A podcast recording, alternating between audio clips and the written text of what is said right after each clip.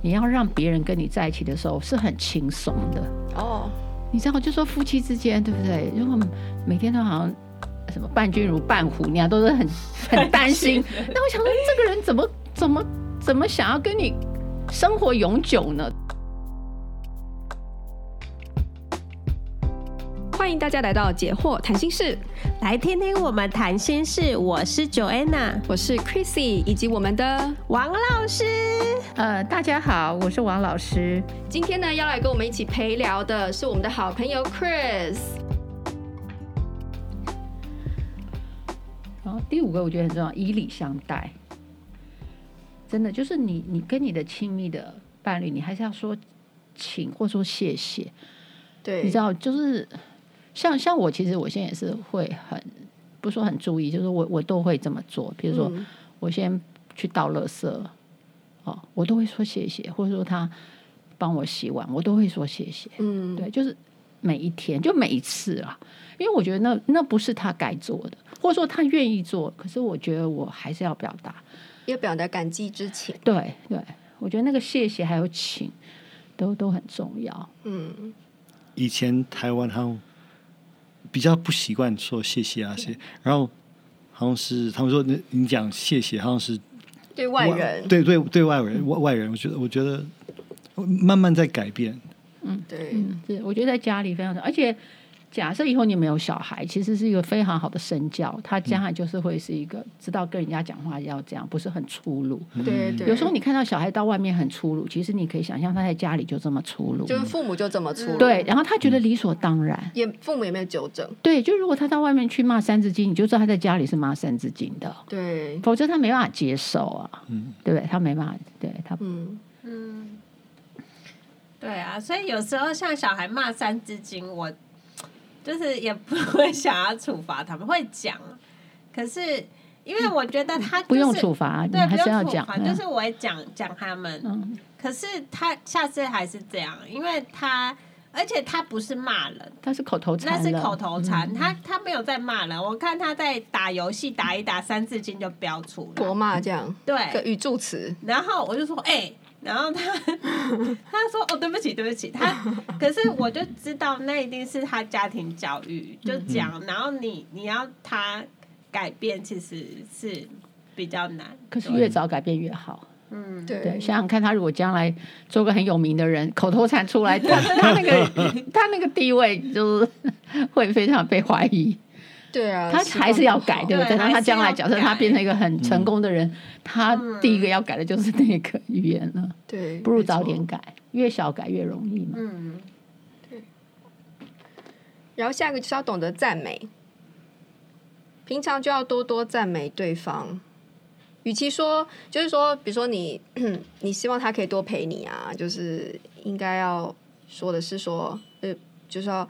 要常常告诉他说：“哎，我记得我们以前是怎么，呃，腻在彼此身边啊，然后会就是去跟对方讲说那些好的瞬间、美好的经验，在一起就是对方做了什么很好的事情，你很喜欢，要赞美对方，而不是说用负面的方式说哦，你都不陪我啊，你都不怎么样，你都不怎么样这样。对，这也是平常你要累积赞美，嗯，就是。”没事就要说好话，对，就是好像银行里有存款，等到你骂他的时候，他他被提款，但是还是正的。嗯，对，对，小孩也是这样。嗯，以前老师就有说，你有办法说出这种正向的话语，就表示你的思想也是正向的。所以这种就是从训练自己练习正向的思想开始，然后你就可以自然的讲出美好的语言。对对，我听我听有人说，嗯，用。问问题的方式可以缓和情况，呃，或那个气氛。不过也不一定，因为有时候会，比如说有人会说，会把问句变成酸对方的方法。比如说，你以为我喜欢一个人吗？呃，我觉得 啊，对，那那那那那没有错，那是问句，不过没有缓和气氛。我觉得要求对方或暗示一下也可以，不不要。用这种问句的方式来来酸对方。不过你那刚才也是你开你呃用你为开头的嘛？嗯、如果你把它改成是我不喜欢孤单，嗯，是不是就会比较好？嗯嗯嗯。我觉得这个赞美真的是我我认为我们绝对不会做的太多，你怎么做都都不够。我是觉得，嗯、对，那个赞美真的是很重要。嗯，哎、我那天听到一个人就说，他说东方的称赞都不会太多，可是他都会在一些呃重要的地方给你一个称赞，然后刻骨铭心。我不知道老师同不同意。就比如说，有父亲或母亲对孩子非常严格，嗯、然后呢，基本上都没有称赞过他。嗯、然后可能在一次，比如说，呃，孩子可能长大做了一件事情还不错，嗯、然后呢，父母就很欣慰，说我就是儿子做得好，这样就是给一个称赞。因因为可能一辈子二十年都没有称赞过，然后这一次，然后就给一个称赞，然后这个称赞对这个孩子来说刻骨铭心，然后他也不会觉得还。爸爸妈妈虐待他，我我觉得这有点危险。危险，那个危险就是说，一个人他对他自己的观点都是来自，就说小的时候都是从别人给他的。对，所以如果他长大到了二十岁都没听过爸爸妈妈赞美过他一句的话。他整个二十年的经验就是觉得自己不够好。嗯，我觉得那这时候他已经形成了他他他的自我概念了，他就是自己不够好。嗯，等到有一天他可能在二十五岁，爸妈突然称赞了他，他会怀疑那句话，嗯，对不对？为什么二十年你都没有称赞我？而是，所以说我就说那个间隔不能太长。嗯，对，是因为因为赞美是有个功能，那个功能是建立一个小孩子的自信。对，其实对他，他不是一个好像纪念碑哈，我就是立一个纪念碑。而且那种，而且那种形式的称赞，常常是因为他做了某一件行为，对之后，然后才给的，而且是纪念碑，呃，就是要非常稀少哦。对，万一他这一生没有爸爸都都不觉得，那他就一 辈子没有得到父母的。我觉得这个观这个观念非常 risky，非常危险。嗯。对，对，因为赞美是有功能，赞美是去建构一个小孩子的自信。嗯、那你你要你的小孩有自信吗？我觉得这是应该先父母要先问。嗯，对，因为以前我们不太重视小孩子有没有自信心，我们都只是怕小孩子太骄傲，所以就不称赞他，怕他变骄傲。其实，嗯、其实小孩子的自信反而让他可以不骄傲。老师，你会比较常常称赞，比如你称赞小孩子的时候，称是他做对了某件事情，你称赞那个呃好的结果，还是会称赞他比较是他这个人去肯定他，肯定，包括他做的事啊，包括他做的事，是或他讲的话，或他说的话，或说他的话。对，那如果你看到他有品德的部分，比如他做一件事，你觉得他代表一种，比如他。很会为别人想，那你就会就这件事，你会去称赞说：“哦，你这件事啊，你你很有同理心。”嗯，对，就是你能看到能够有的正向的，你都要去找出来讲。哦，我想可能有一些父母或有一些人啊，在称赞别人的时候，会所以他做好某件事情的时候，他就称赞。嗯，可是我觉得，如果是针对事情称赞的话，那可能也会给他一个错误的连接，就是说我要做什么事情我才可以是好的，嗯、对不对？对，对，所以所以那种肯定是是怎么说？是是有有智慧的嘛？就是不是、嗯、不是？我们现在不止就是说，嗯、呃，要针对他的成绩去呃称赞他，我们就是在他。学习的过程就要称赞他，就是表示说不只是进步，就是说哦，你已经在学习的过程中都很尽力了，要为自己鼓掌这样。子。哦，对，对，对，就是他做的事情有好的，你都得要讲出来。这个是我们现在讲的赞美，赞美，而不是好像要很大的丰功伟业才赞美，对，比如得到大奖才赞美。我觉得是你看到他今天做了。正向的是好事，对，甚至你你的一种感对他的一种感觉，嗯，对，都都都可以赞美，嗯，甚至你有时候是你找不到东西赞美了，你都要要要想你要怎么去肯你你怎么去肯定他？对，对。我我自己的一个经验就是，嗯、那时候我小孩青春期的时候，他那时候就是你知道，小孩青春期都很反叛，嗯，所以我都不知道。实在是想不出他有什么好赞美的，你知道吗？就是就是每天都就是就是你这些都是问题，都是问题。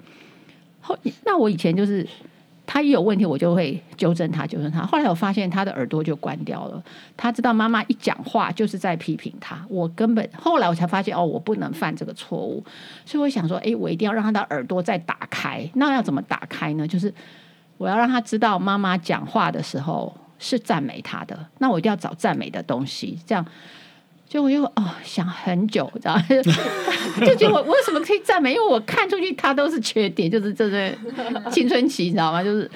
后来我突然有一天他起来，就刚起来，然后我就看到他起来，然后这样就是很懵懵懂的，对，虽然现在，然后我突然发现他起来的那个样子很帅，嗯、呃，你知道我在那个 moment 说啊，我找到了，我就说。啊！我就我说啊，你你今天好帅哦！就他就愣在那里说，嗯，今天妈妈怎么了？吃错药？对，就说他他在期待我会骂他，你知道？但是我没有，就是我说，嗯，你今天好帅，他就就不理我，这样就就走了。可是我发现我，我我就是常常我就开始去找一些，已经不是他做什么了，而是我看到他的，我觉得我可以抓到一种正向的感觉，我就跟他讲，嗯，我觉得那个就是一个 turning point。后来他的耳朵就会开了，因为他是因为他会预期，他不知道今天我讲话是赞美呢还是责备，所以他就会一直开着，你知道吧？嗯、所以这样我要讲他，他其实也可以听进去了。嗯、对，所以我，我这是我自己体会，就是说，有时候小孩子很难搞的时候，其实有时候赞美是一个破冰，是让他再一次觉得跟你的关系是有一个可能，嗯，有个正向。如果你一开口就是骂他，他真的关掉了。对对，可是你要让他期待，期待听到你赞美他的话。嗯，所以我后来就找各种方式赞美他。当然后来慢慢就是因为他跟你开始互动嘛，你就可以再多加了一点他做的比较好的事情。对对，就是这样加加加这样子，赞美就可以升级了。对，赞美。所以这我是觉得这个赞美，不不不是就是好像呃是。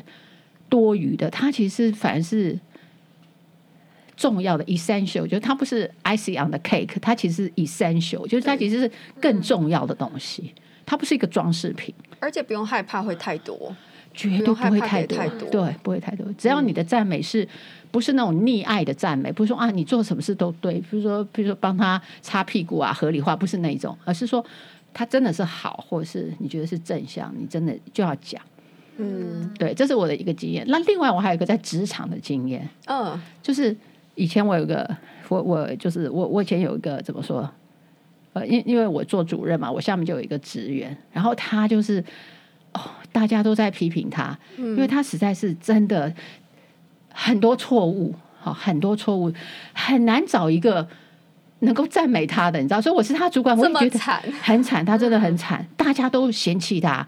嗯，就大家都不知道怎么办，你知道吗？那时候因为他刚好转到我那边，应该是说没有人要他才，才才踢到我我的那个部门。就后来我就想说，这个人我应该怎么跟他相处？我要怎么建立他呃的信心？好，我我我要怎么样让他在我的这个部门能够 behave well？好，他要怎么发挥？我我就想我我一定要找找东西赞美他。哦，很难找，很难找。结果后来我发现。他特别特别的勤快，好，他动作很快，嗯、然后他很会写，呃，很会写法条。嗯，比如说我要做什么事，他就会马上帮我定出一套办法。你知道他很厉害，哦、你知道他很厉害。后来我就发现他这个优点，你知道吗？嗯，结果这是我唯一抓到他的一个这个优点，其他都不行，你知道？可是他这个优点，我就放大十倍。我只要每次开会，每次有机会，嗯，我都会。在别人的面前，或者在开会的面前，我都要称赞他。嗯、我说我非，我说我们这个呃中心非常感谢谁谁谁哦，就是我想做的事，他都帮我写成了法条。我就讲十遍、嗯、一件事哦，讲十遍。有机会我就讲，有机会我就讲。后来整个就不一样，哦、因为他那时候刚来的时候，他他每次我开会，我讲一句，他在下面顶我一句，你知道吗？他就是纠正我。你知道他就是这样子，你知道，嗯，他就是让人很讨厌，对不对？就是大家都觉得你到底是怎么了？可是自从我这样子对他之后，就完全不一样。他他就是怎么说呢？他就是为你卖命，嗯哇，他为你卖命，然后他到处跟人家说我多好。他以前是每天我讲一句，他在下面就批评我一句的这样的一个员工。可是我因为这样对待他，然后他当然犯很多错，他甚至在我们我我们单位跟校长开会的时候，他都会犯错，你知道吧？就是当场就是犯了一些错。可是我一句话都没有讲，我都没有批评他，我都回来我都没有说他错，我都没有讲。所以这是我的一个经验，就是说，当你要怎么去调整一个人，你再给他信心。其实你就是抓住他的好，放大十倍，但是他的缺点你先不要讲，因为你还在培养他的，包括自信，还有他对别人的。后来他跟大家就处得很好了，他就放下了他自己，他觉得他被接纳，他觉得他有尊严，他觉得他在这边是被被肯定了。其实就那么一件事，但是我就是讲十遍，我有机会就讲他的好，他的不好我都就是不讲。因为我知道他知道，你知道吗？嗯、我知道他知道错，他只是就是有时候就是动作太快，说很粗心呐、啊。还有他过去养成的一些习惯，他觉得他那一套就是以前的习惯，可是他整个就会变。他后来还得奖之类的，哇，真的。所以我我这时候我我实际在职场上那个赞美的力量，包括我在家里的赞美的力量，它是非常实际的。那老师，你在带他的时候啊，他的缺失一定会，比如说为你们单位带来一些影响跟损失，那那，那他就自己弥补啊，他会自己弥补，对啊，就要自己，都通常都是一些错误啊，他就或者说当场我很尴尬，我要解释而已。但是我觉得那个无所谓，哦、我本来就要担当嘛，对对，所以我不会回来骂他，我一句都没有提。所以老师那边就会也会帮他 cover 一些地方，对，因为我知道，反正他知道错了。哦，对，就他需要时间去调整他自己，对，然后老师给他那个空间，对，算是一种保护，对对，让他可以慢慢调整。对，因为我知道他是一个很自卑的人，因为他被人家赶出来，哦、你知道吗？就是他已经没有人要要他了。对，其实他外表很倔强，他心里知道，他心里知道，而且他做那些事情，他都是在抗议嘛。不然我在上面讲一句，他在下面为什么要讲一句？他想要表达他是有存在意义的。对对，他每次都说：“嗯、主任呐、啊，你那一套没用的。”他就这样讲我。他觉得 你那套没用。你说，对，他就这样。小白目。对，所以可是我心里想，对你，你觉得我现在没有用，但是你将来会知道有用，因为我我我我有信心。我觉得像王老师这样的主管就是很有修养，就是下面的人戳他，他也没有生气，然后下面的人犯错，他也可以包容。因为我知道为什么要这么做啊，嗯、这不是修养，我觉得是 我我有一个策略，我有个目标，嗯、我知道怎么样把他带起来。对，所以有时候你要能够忍耐，或者是牺牲，是为了一个目标，是因为你设定了一个目标，那个目标就是我要培养他。对对，你知道那条路是怎么走，你就得那么走。哦，真的，所以他不是修养，我觉得是了解、了解、了解那条路怎么走。对，所以回如果回到讲到婚姻，就是你们两个人要有一个远大的目标，然后为了那个目标，然后两个人就能够牺牲。有时候是需要这样子。要明白，明白你为何这么做，对，不然其实都会走不下去。就是要看长远的，对，不要执着于现在，对对对对对，因为你不要现在就咬着一个错，对，不要太近观哈，要远观，就是要拉拉长，对你你将来要达成什么目标？比如说，假设你想跟你先生白头偕老，假设这是你的目标，那你应该怎么做？对不对？这就是一个。这这就是一个你要做的策略嘛？对，我不能现在就发泄完了。对，你总不能做的事都是跟白头偕老相反的。那你要白头偕老，那你你是怎么？你是你是跟自己过不去嘛？对不对？对，除非我现在就是要 fire 他，一直掉他点头，默默在外面点头，是谁嘞？对，所以我是觉得我们其实做人，其实做人或。其实是很逻辑的，你对人际的关系其实蛮逻辑的，就是因果了。就是说你你想要得到什么结果，你就是要这么对待他嘛，而且就是要持续要完成，不能做一半。我我觉得这个逻就是这个宇宙的逻辑不适用于我。我开玩笑的，不是啊，因为老师刚才讲说，其实都是有逻辑因果的。其实逻辑简单讲就是因果。对，其实很多人他会想要做那个，他会想要那个果，但是他不做那个因，或者说他不知道他做的是跟果相反的因。对，就是要搞清楚。对，他会去跟那个世这个世界的逻辑对干。有些人会这样，真的。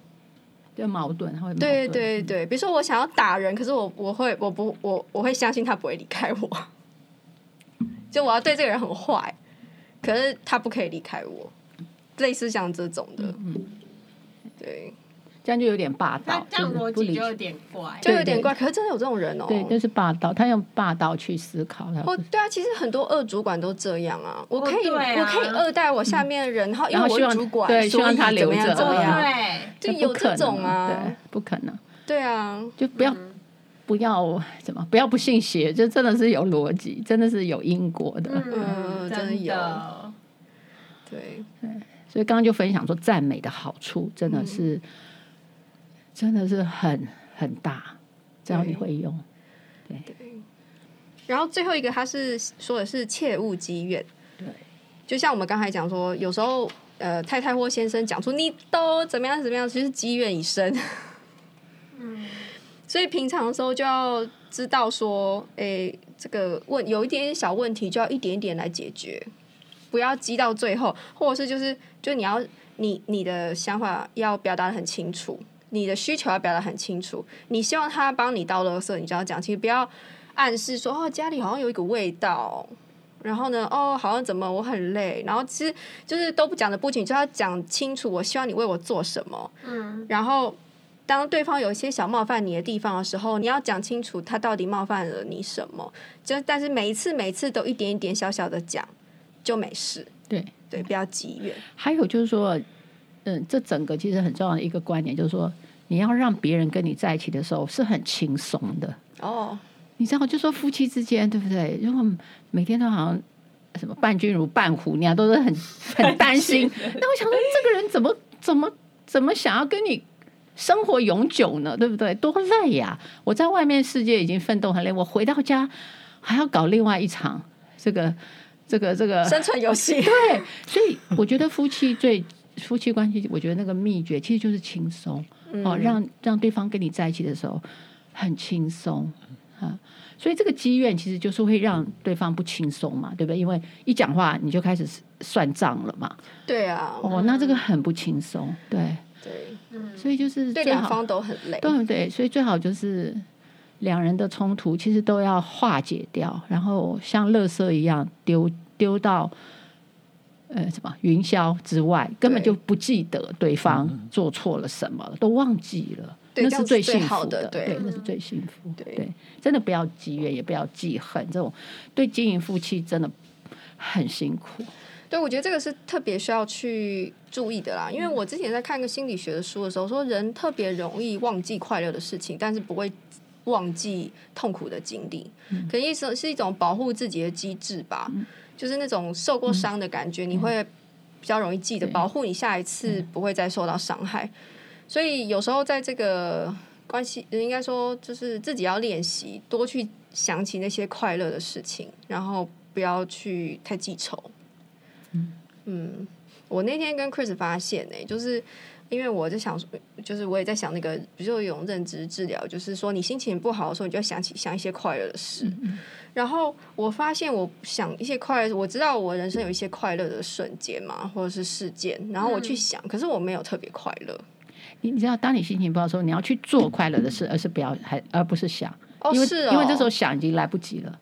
你要靠做去消除情绪之后，你的想法才会回来，因为认知会被情绪挡住。哦，是哦，对，认知会被情绪挡住。对对对。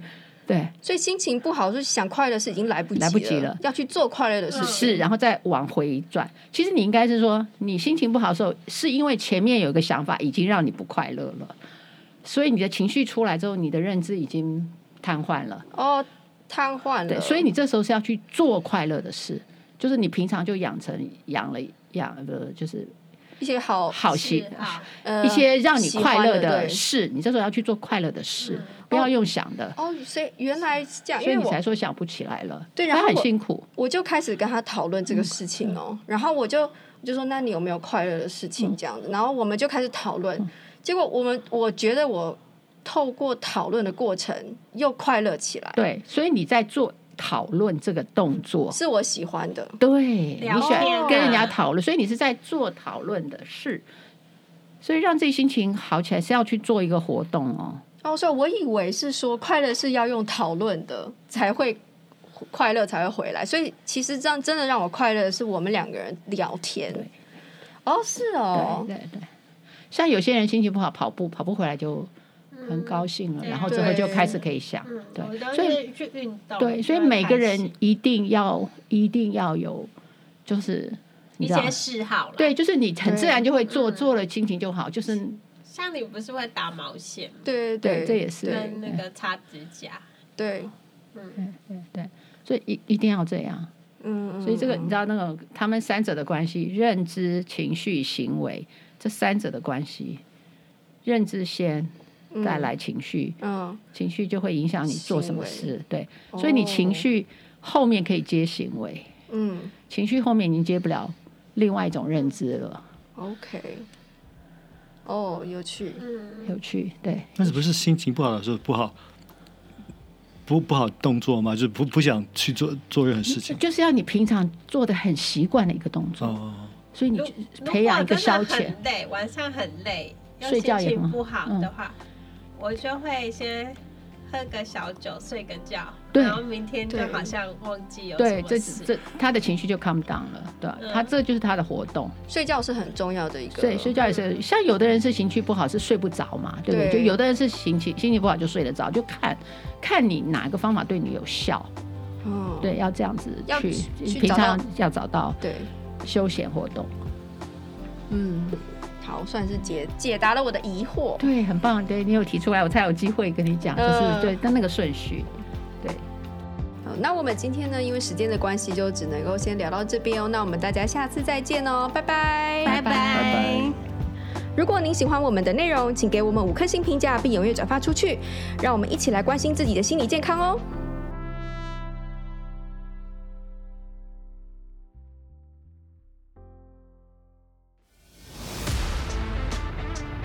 In our next podcast，轻松的来跟大家聊聊，就是我们做这些节目的一些心得啊、想法啊，然后对，所以我们今天透过这个这个机会，然后也是因为我们这一年就是算是一个新的一年的开始，